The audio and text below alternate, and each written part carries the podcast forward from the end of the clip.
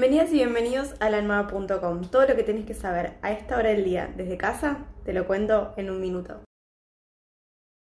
Habrá operativos especiales en la ciudad para evitar reuniones por el Día del Amigo. El secretario de Gobierno Municipal pidió que no nos reunamos por respeto a toda esa gente que se ve perjudicada económicamente por la cuarentena.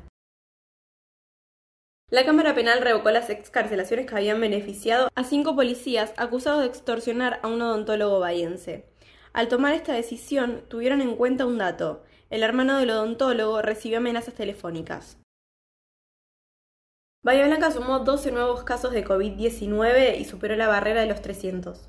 189 personas tienen el virus activo, 105 se recuperaron y 9 fallecieron.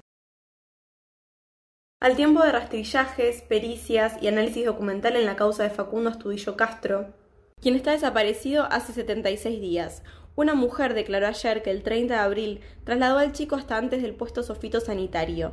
Hoy está previsto el testimonio de los tres jóvenes que aseguran haberlo visto junto a un patrullero cerca de Buratovich.